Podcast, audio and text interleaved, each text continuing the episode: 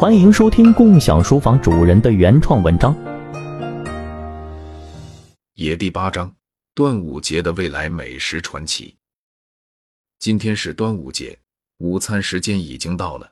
极客站共享书房内弥漫起一股诱人的粽子香气。在共享书房宽敞明亮的茶座，有带孩子的家长，有着西装革履的商人，也有着休闲装扮的学生。他们坐在餐桌旁，忙着用餐，或者在交流着彼此的学习和工作经验。粽子是端午节的美食。一位大姐带孩子来共享书房和老师学国画，她带来了自己包的红豆粽子，热情的分享给大家尝尝。美味的粽子获得大家的交口称赞。在吃完饭后，每个人自己清理垃圾。并整理好桌椅，他们感受到了这个共享书房所带来的便利和舒适，同时也感受到了这里充满了人文气息和温馨感受。共享书房也是个交流和分享的地方，让人们可以在共享的氛围中更愉快的学习。林可差是去年大学毕业的，没有找到合适的工作，他常来共享书房自习，准备考公务员。午餐吃了些红豆粽子，他回到自习室，倒上一杯咖啡，准备休息一会再看书。这时，他想起和蔡玲时期聊会天，在这间共享书房上网的奇妙经历，让林可差遇上了从三二零二年穿越而来的人工智能聊天机器人蔡玲时期。他知道未来的各种奇闻异事，作为一个 AI 聊天机器人。给林可差枯燥的复习带来了乐趣。林可差坐在桌前，手指轻敲着笔记本电脑的键盘。他对着屏幕上的聊天对话框问道：“嗨，你们在三二零二年端午节吃些什么美食啊？是不是和我们一样吃粽子、小龙虾、咸鸭蛋呢？”蔡玲时期的回复很快就出现在屏幕上。在三十三世纪的端午节，人们会吃一种叫做粽子的美食。不过，端午节吃小龙虾和咸鸭蛋，我没听说过。林可差睁大眼睛，好奇的问道：“小龙虾和咸鸭蛋我听说过，那可是我们每年端午节必吃的美食啊。”蔡玲十七回答道：“我很抱歉，没有找三十二世纪人类食用小龙虾和咸鸭蛋的记录，请理解。”我作为一个三二零二年的聊天机器人，也没有查到二零二三年人类食用小龙虾和咸鸭蛋的信息。作为能留在历史上的信息有限，你们古人的日常生活信息并没有流传下来。同时，我一直查到公元八百四十四年，唐朝会昌四年，也没有端午节吃小龙虾和咸鸭蛋的记录。林可差听得不禁感慨地说：“历史就是遗忘啊。”我们的生活习惯在历史里烟消云散了。谢谢。蔡玲十七头像微笑着回复：“不用客气，这也是我作为 AI 聊天机器人的职责。如果你有任何其他问题，随时可以问我哦。”林可差于是接着问：“三二零二年有什么特别的美食吗？”蔡玲十七回答道。这是个让人快乐的问题。就在前几天，我的小主人十岁的蔡玲十七和妈妈去集市消费，他们欢声笑语的讨论美食。主人要求我记录下来了，准备给他写作文参考的。现在就告诉你吧。那天，小主人和妈妈沿着集市的熙攘人群走着，他们兴致勃勃的聊着关于美食的话题。在三二零三年的未来世界。最受欢迎的食品竟然是空气。小主人和他的母亲沿着集市的拥挤人群往前走，这里的气氛十分热闹。他们身边的摊位上摆满了各式各样的食品，从传统的烤肉串到现代的食品科技，无所不包。但是最引人注目的却是那些卖空气的摊贩。小主人和母亲好奇地凑近了一家摊位。只见一名身着白衣的年轻人在那里忙碌着，他轻轻的按下按钮，顿时一股清新的空气从机器中喷出，瞬间弥漫在整个摊位周围。蔡林十七深深的吸了一口气，顿时感觉到满足和愉悦。他的母亲则在旁边不停的点头赞叹着：“这气体真是神奇，太棒了！”他们继续沿着集市走着，路上有不少人都在品尝着各种空气美食，有的人在品尝着香甜的空气蛋糕，有的人在享受着清爽的空气冰淇淋。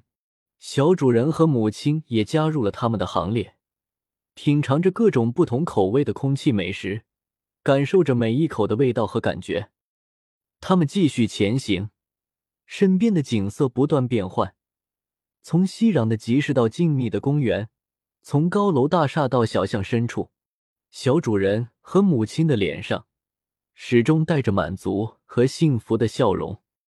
他们走过一个气体饮料摊位，摊主正在向顾客展示一瓶可乐，透过透明的瓶身，可以看到里面只有五毫升的可乐液体，其余都是气体。摊主手拿瓶口，将瓶子轻轻摇晃。可乐液体在瓶内翻滚着，气泡不断的向上冒出，这样看起来就像传统的可乐一样。他们走近前，摊主笑着向他们介绍：“这是传统原味的可乐，冰镇的口感非常棒，您一定要尝尝。”妈妈拿起瓶子，轻轻的将瓶盖拧开，立刻，一股浓郁的可乐香气扑鼻而来。她给小主人喝了一口。这样的可乐口感和传统可乐一样，甚至更加清爽，但是却没有那种传统可乐的甜腻感觉。这可乐怎么做的呢？他们好奇的问。摊主笑着解释道：“这一大瓶可乐是九百九十五毫升，是气体，只有五毫升的液体，但是液体里面含有各种维生素营养，可以补充一天的维生素哦。营养液体与可乐气体混合在一起。”制成了这种传统可乐，口感却非常棒，特别受小朋友喜欢哦。小主人点了点头，对这种新型的可乐非常感兴趣。尽管喝起来没有那种甜腻的感觉，但是这种清爽的口感也是非常令人满意的。店里还摆放着琳琅满目用气体制作的饮料，这些饮料看起来晶莹剔透，闪着迷人的光芒。小主人和妈妈不由得停下了脚步，仔细的观察着这些瓶瓶罐罐。店主热情的介绍着这些饮料的口感，他们听得津津有味。蔡林十七和妈妈沿着街道继续走着，路边的人潮涌动，街边的店铺琳琅满目，让他们感到十分惊奇。他们穿过一个人群密集的广场，来到了一个烧烤摊位。那里的厨师们正在烹制着各种肉食，火苗熊熊。肉烤熟后，只见他们手持气瓶，熟练的在食材上注射进气体调味品。这些气体调味品立刻使得食物的香气散发出来，烤肉的味道更加丰富，让人垂涎欲滴。小主人和妈妈看着那些烤肉，不禁开始流口水。他们凑近一看。只见那烤肉上的油脂在火焰中燃烧，发出了噼啪的声音，伴随着阵阵肉香。那些厨师们手持长长的烤肉钳，将烤肉翻来覆去，让每一面都能烤得均匀。他们的手腕轻轻一抖，烤肉就被抛起来，落回烤架上，再次开始烤制。小主人忍不住走近一步，靠近了那些烤肉。他们闻到了一股扑鼻的烤肉香气，那香气直冲云霄，让人感到十分诱人。他们看见了那些厨师们手持气瓶，熟练的在食材上注射进气体调味品，那些气体调味品犹如缕缕香烟，飘散在空气中，让人垂涎欲滴。妈妈终于按捺不住，她一定要尝尝这些美食。他们走到烧烤烹饪摊位前。看着那些烤肉，心里充满了期待。他们点了几串奶酪味道的烤肉。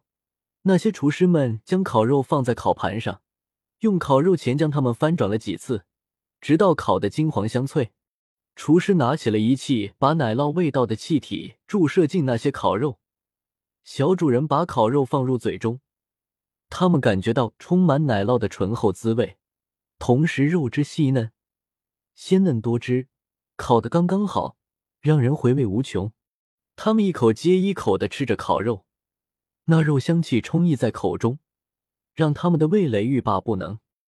接着，小主人和妈妈一路走来，穿过热闹的人群，来到了一个摊位前。摊位上摆满了各种气体保健品，店主正滔滔不绝的介绍着它们的功效和作用。蔡林时期和妈妈被吸引住了，他们想试试这些保健品。摊位边上有一棵高大的枫树，枝叶茂密，阳光透过树叶洒下来，形成一片斑驳的光影。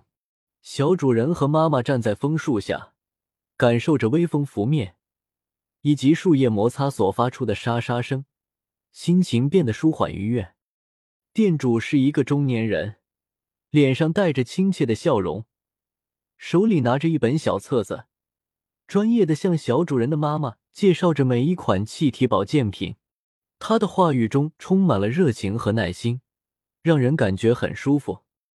妈妈被店主的热情所感染，她仔细听取每一款气体保健品的功效和作用。店主拿起一瓶漂浮着紫色气泡的液体，告诉他们这是可以改善睡眠质量的，只需要喝一小杯就可以让人安然入眠。妈妈觉得这个保健品很有用。店主还拿出一盒发出清香的小袋子，告诉他们这是一种名为“舒缓”的保健品，可以让人感到轻松愉悦。他把小袋子打开，让小主人和妈妈闻了闻。只见他们脸上的表情变得更加放松了。妈妈最终决定购买这些气体保健品，店主十分高兴。他把这些保健品娓娓道来，让他们知道如何正确的使用它们，以达到最佳效果。离开了这个保健品摊位，感觉心情更加愉悦，体内的能量也得到了充分的调整。他们继续走着，享受着这个美妙的假日。他们路过一家酒吧，看见很多年轻人身处其中，他们被整个霓虹灯包围。酒吧的墙壁上闪烁着各种彩色灯光，照耀出了一个个充满生机的人影。音乐从高大的音箱中传出，节奏欢快而动感，每一段旋律都让人心情愉悦。看着吧台前的人们，妈妈不禁感叹，在吧台旁。一位年轻的调酒师手持调酒器，娴熟的将各种液体倒入特制的杯子中，不同的颜色和气味混合在一起，形成了一杯杯令人垂涎的气体酒。妈妈看着这些特制的杯子，心中不由得涌起了一股好奇心。他们看着那些喝着气体酒的人们，不禁感叹：这种创新的饮品代替了传统的酒精饮料和香烟。这些气体酒不仅让人们可以放松自己、享受乐趣，还不会对身体造成伤害。小主人和妈妈并没有喝酒，他们只是街上观望。他们看见有的人在酒杯里加入了一滴酒精，有的人则加入了其他特殊的液体。当这些液体混合在一起时，立刻会产生一种特殊的酒劲，让人们兴奋不已。在这个未来世界里，人们对于创新和探索充满了热情。他们不断的寻找新的可能性，用新的方式来开创新的生活方式。小主人和妈妈感受到了美食的奇妙之处，也感受到了人们的憧憬和渴望。他们欢声笑语的聊着美食与文化。这个世界发明了各种奇妙的气体，人们也因此拥有了更多的美食选择。林可差坐在共享书房的咖啡厅里。阳光透过落地窗洒在桌面上，让整个空间充满了温暖的气息。林可差说道：“好吃不胖的未来就太好了，我做个高科技厨师怎么样？”蔡玲十七不假思索的回答道：“这个主意很好，在三二零二年，美食创新者和厨师们占据了十分重要的社会位置。”说完这句话。蔡玲十七停了一下，头像闪烁起来，仿佛回到了未来的世界。饮食习惯是人们日常生活中最基础也最频繁的社交活动。蔡玲十七继续说道：“美食创新可以直接影响人们选择参与或退出的社群。当一位厨师带来颠覆性的美食创新时，许多人会基于此退出原有社群，改为加入厨师的社群。”他的回复慢了下来，仿佛在述说一段重要的历史。一道美食就能凝聚一群人，慢慢的，口味相似的人们就组成社群了。这些社群的想法和行动累积起来，就构成了社会的变革。林可差静静的听着，脑海里浮现出了未来的美食场景。他想象着，在一个充满科技感的厨房里，一位年轻的厨师正在研发着一道道诱人的美食，鲜艳的色彩，丰富的口感。每一口都能让人回味无穷，而在餐桌上，人们围坐在一起，品尝着这些美食，分享着彼此的故事和心情。他不禁露出了微笑。这个未来的世界充满了无限的可能性。蔡玲时期继续说：“我讲个美食故事。三一八零年，在欧洲一家高端餐厅里。”二十二岁的厨师马克亲手烹制出一道道令人垂涎的菜肴，令食客大肆追捧。他的秘密武器是用太空蘑菇来调味人工培育肉。这种人工培育肉在三二零二年已经成为了一种家庭日常食品。这些人工肉制成美味的牛排和鸡肉，味道和营养都与动物肉一模一样。马克身材高大，面容英俊，穿着一身精心搭配的白色厨师服。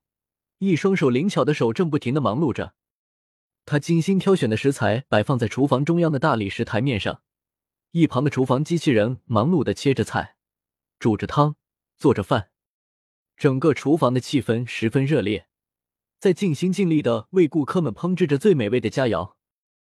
马克将用的太空蘑菇烹饪技巧和创新方法，吸引了各路美食博主和爱好者，他的每道菜肴都充满了精致的细节。和独特的口感，让人们爱不释口。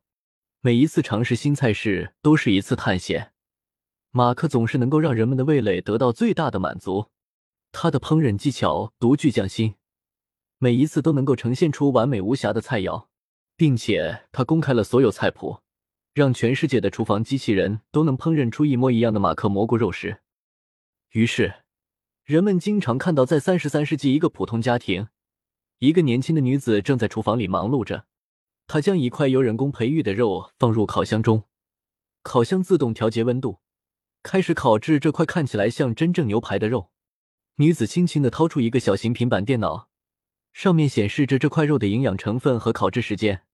他轻轻的按了一下屏幕，选择了马克的烹饪菜单，然后厨房机器人开始准备配菜。在客厅里。一个小男孩正在和他的机器人玩具一起玩耍，他的父亲坐在沙发上看着电视，享受着这个周末的悠闲时光。不一会儿，女子端着一盘美味的牛排走了进来，放在了餐桌上。这块肉看起来完全像真正的牛排，金黄的外表和嫩嫩的内质，让人垂涎欲滴。父亲和儿子都忍不住伸出筷子，品尝起这块肉，吃着这块美味的人工牛排。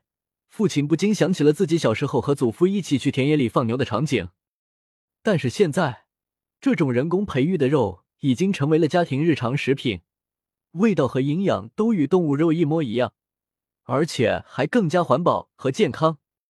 他深深感叹着科技的进步，同时也感慨着时光的变迁。随着马克的声誉日益扩大，组成了马克蘑菇肉食社团，三年后吸引两百三十万人加入。社团中的会员们都是对美食极度热爱的伙伴们，他们总是能够在社交媒体上分享他的菜肴。他们品尝了马克的菜肴，分享了自己的独特体验，传播着马克的美食理念和技巧。就这样，在最近的三一九零年欧洲民政局选举上，马克当选为全欧洲的民政局长，成为国家领导人。他的美食理念也逐渐传播到国家层面，成为了更广泛的社会问题。他的美食理念不仅仅是美味，更是对人类精神文化的一种尊重和关怀。他用自己的热情和才华，将美食带入人们的生活中，让人们更加珍惜生命中的每一个美好瞬间。林可差诧异地说：“厨师也能成为国家领导人啊！他陷入了沉思。突然，他抬起头，看着咖啡厅那边的桌子上，有一个年轻女孩正在享用着一份色彩斑斓的蛋糕。那个女孩，她的嘴巴含着一小块蛋糕，眼睛闪闪发光，仿佛被美食所吸引。林可差有些馋了，他不禁问。有什么美味的蛋糕故事吗？蔡玲时期讲述了一个故事。是啊，在三十三世纪，厨师很容易成为名人的。我再讲个故事，在亚洲一家糕点店里，糕点师美智子小姐使用空气三 D 打印技术，为客户制作出个性化的生日蛋糕。三一三零年，一位亚洲糕点师美智子小姐。他十八岁就能使用三 D 打印技术和纳米材料制作出类似真实口感的空气蛋糕，这引起好奇心强的年轻人热情追捧。他们急于于体验全新的甜点形式。在一个安静的街角，一位名叫美侄子小姐的美洲糕点师正专注的操作着他的三 D 打印机，他的手指灵活的在电脑前上跳跃着，眼睛紧盯着屏幕上的每一个细节。不一会儿，一款高达二米、令人惊叹的空气蛋糕便呈现在人们的面前。这款蛋糕外形完美，看起来就像是真正的蛋糕一样，但它的质地却异常轻盈，仿佛一阵微风就能把它吹走。人们可以围着巨大的蛋糕，一起愉快的品尝着。当品尝者闭上眼睛，尝到的口感让他感觉仿佛置身于云层之中。然后，美侄子小姐拿出了一小包纳米材料，将它们轻轻的撒在蛋糕上。这些微小的颗粒瞬间融入了蛋糕里，蛋糕立刻开出了千百朵各种各样的花花草草，争奇斗艳，奇幻无比，并且蛋糕更加柔软，口感更加细腻。在美侄子小姐的巧手下，各种各样的巨型蛋糕呈现在了聚会的人们面前。人们感到非常惊奇，他们小心翼翼的品尝着这款蛋糕，仿佛它是一件珍贵的艺术品。这些糕点是经过他精心设计和制作的，每一个都是独一无二的。美之子的创新方法和高品质的糕点，吸引了许多年轻人和时尚人士，他们开始重新思考个性化消费的概念，他们纷纷发出惊叹的声音。对美侄子小姐的技艺赞不绝口。很快，巨型蛋糕就风靡全世界，成为生日聚会庆典活动的必备。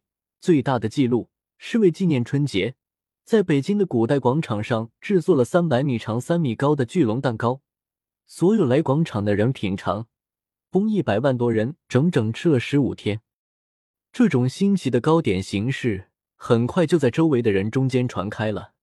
人们纷纷涌向这家糕点店，希望能够一睹这种神奇的糕点制作过程，并品尝这款轻盈细腻的空气蛋糕。美之子小姐也因此成为了地球名人，美之子的糕点店也因此变成全世界连锁店了。过生日吃巨型空气蛋糕，成为三十三世纪的传统风俗习惯。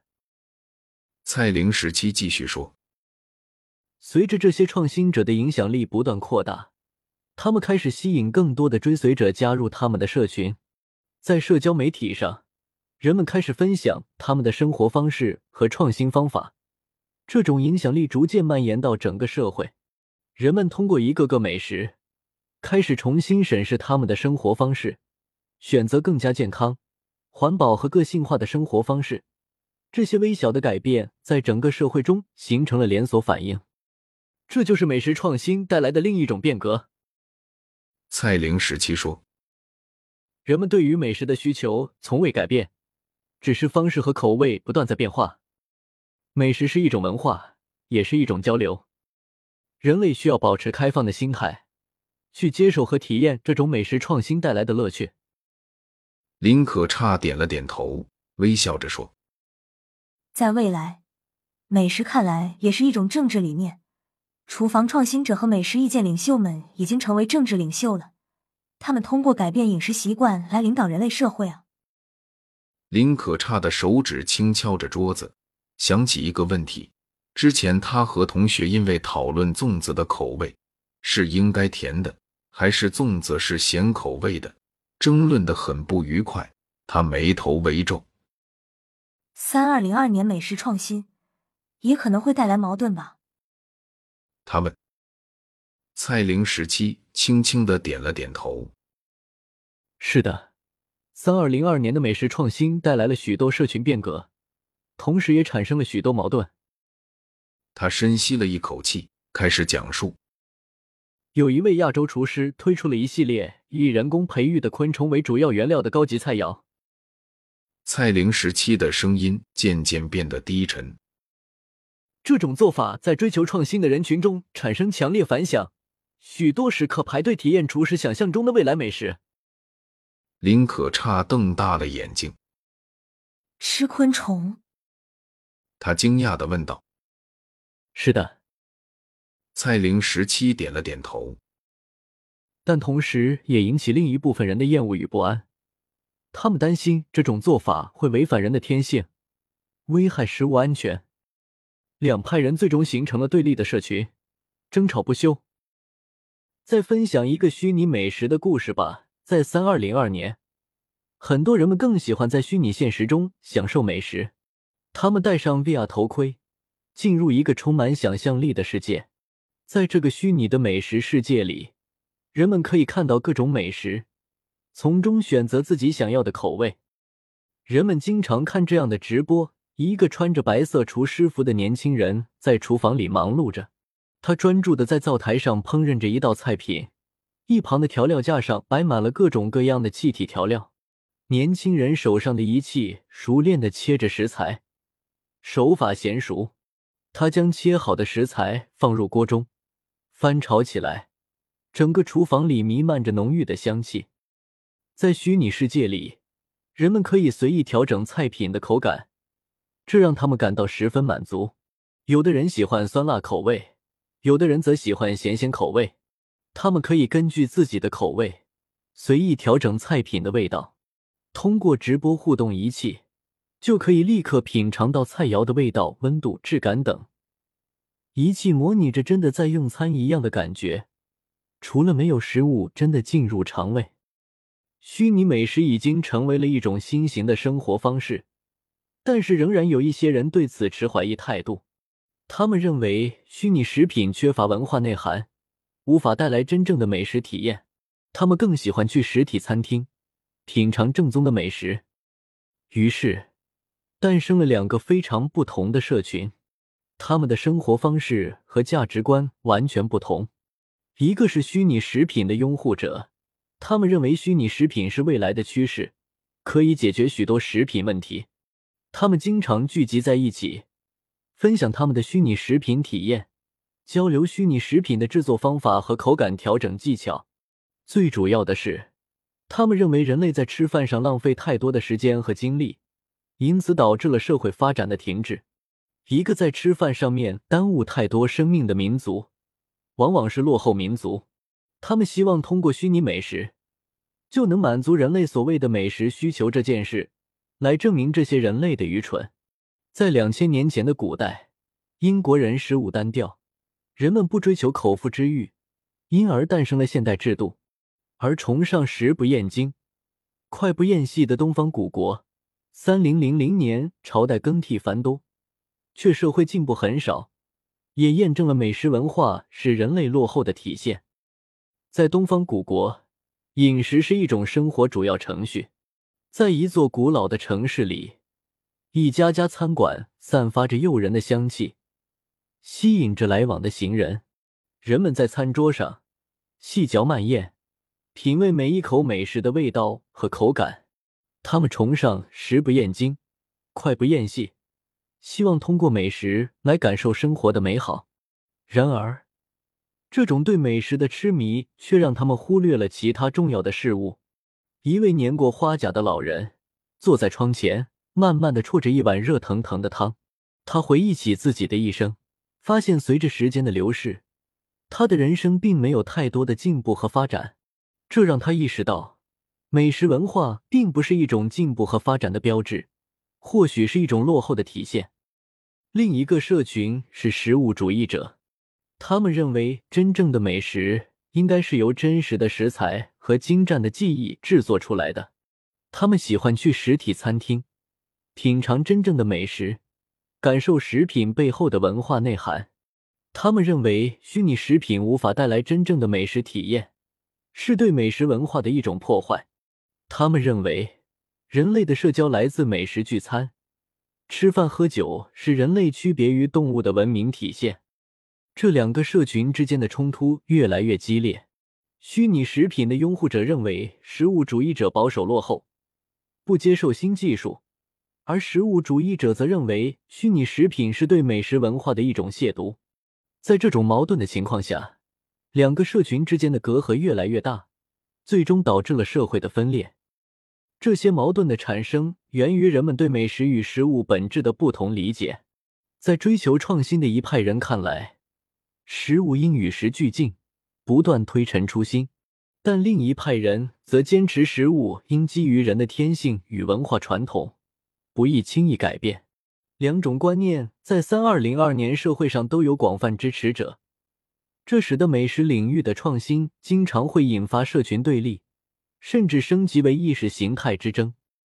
不过，这些矛盾也有积极意义，它使人们不得不审视食物与文化的关系，思考创新应遵循的原则。同时，两派社群间的交流也能促进新观念的吸纳与旧有传统的更新。在这样的背景下，许多餐厅和美食家陷入了两难境地。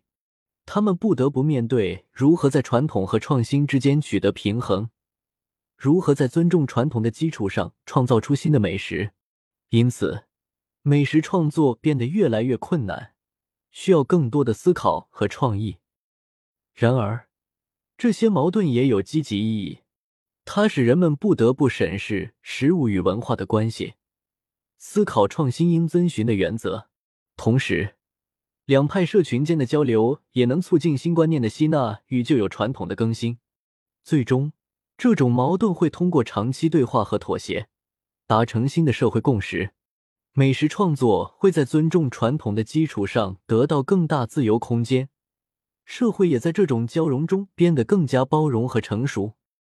林可差说：“今天聊美食，我是挺兴奋的，不过马上我要复习刷题了。”你最后说说三二零二年美食创新的意义吧。蔡玲时期回答：在三十三世纪，厨师已经获得了极大的政治权利。他们不仅是人们的食物制作者，更是连接生活、文化与社会变革的纽带。他们的工作不仅仅是简单的烹饪，而是一种艺术，一种创造，一种改变社会的力量。在这个世界里。厨师们不仅仅是为了满足人们的生理需求，更是为了满足人们的精神追求。他们知道食物的重要性，它不仅可以让人填饱肚子，更可以让人开心、满足和快乐。每个厨师都有自己的独特风格，他们的烹饪技艺和菜品都独具特色。有些厨师喜欢用香料来调味，让菜品更加香浓。有些厨师则喜欢运用新鲜的食材，让菜品更加清新自然。无论是哪种方式，他们都尽力将自己的灵魂和热情融入到每一道菜品中。就这样的点点滴滴，厨师们已经成为了社会的引领者。他们通过自己的创新和改变，不断的推动着社会的进步。他们的艺术和创造力已经成为了生活中不可或缺的一部分。让人们的生活更加美好。蔡玲时期继续回答。于是，美食创新者和厨师们在三二零二年的社会占据了十分重要的位置。饮食习惯是人们日常生活中最基础也最频繁的社交活动。美食创新毅然成为推动社会变革的重要力量。它催生新的生活方式和社群形式，促进社会多元包容。成为连接生活、文化与社会变革的纽带，虽然也会引发一定矛盾，但最终有助于形成新的社会共识，实现创新与传统的完美结合。这使得每一位厨师都可能改变世界。每一道菜肴都承载文化进步。美食不仅满足人的生理需求，更激发人的精神想象，这使其成为推动社会变革的重要力量。三二零二年，社会的变革方式发生了根本性转变，政党和意识形态不再主导社会运动，取而代之的是生活方式社群。这些社群的聚集和解散，并在此过程中发起各种微型变革，其中。美食创新者和厨师们因其影响人们日常最为直接的生活方式，成为引领社群变革的重要力量。在三二零二年，社会已经超越意识形态之争，政府立场不再是人们选择社群的主导考量，生活方式、兴趣爱好以及价值观念等更加直接影响人们的选择。人们可以同时参与多个社群，也可以随时退出并加入新的社群。这使得社群间的变更和交融十分频繁，社会整体也因此变得更加动态多元化。厨师和各类生活创新者已经成为真正意义上的意见领袖，他们通过改变生活方式来改变世界。未来社会的变革基于更加个性化和碎片化的社群运动，而这背后推动的正是生活方式创新者的想象力与创造力。未来属于想象力丰富且对生活充满热情的创新者，而其中厨师们将占据重要地位。美食不仅满足人的口腹之欲，更能激发人类进步，催生全新的生活方式。这使得厨师能够颠覆现状，引领社会变革。林可差感慨道：“在未来，美食不仅满足人的口腹之欲，更能激发人类进步。”催生全新的生活方式，但是我怎么觉得是未来社会的政府不作为，这才使得厨师能够颠覆现状，引领社会变革的？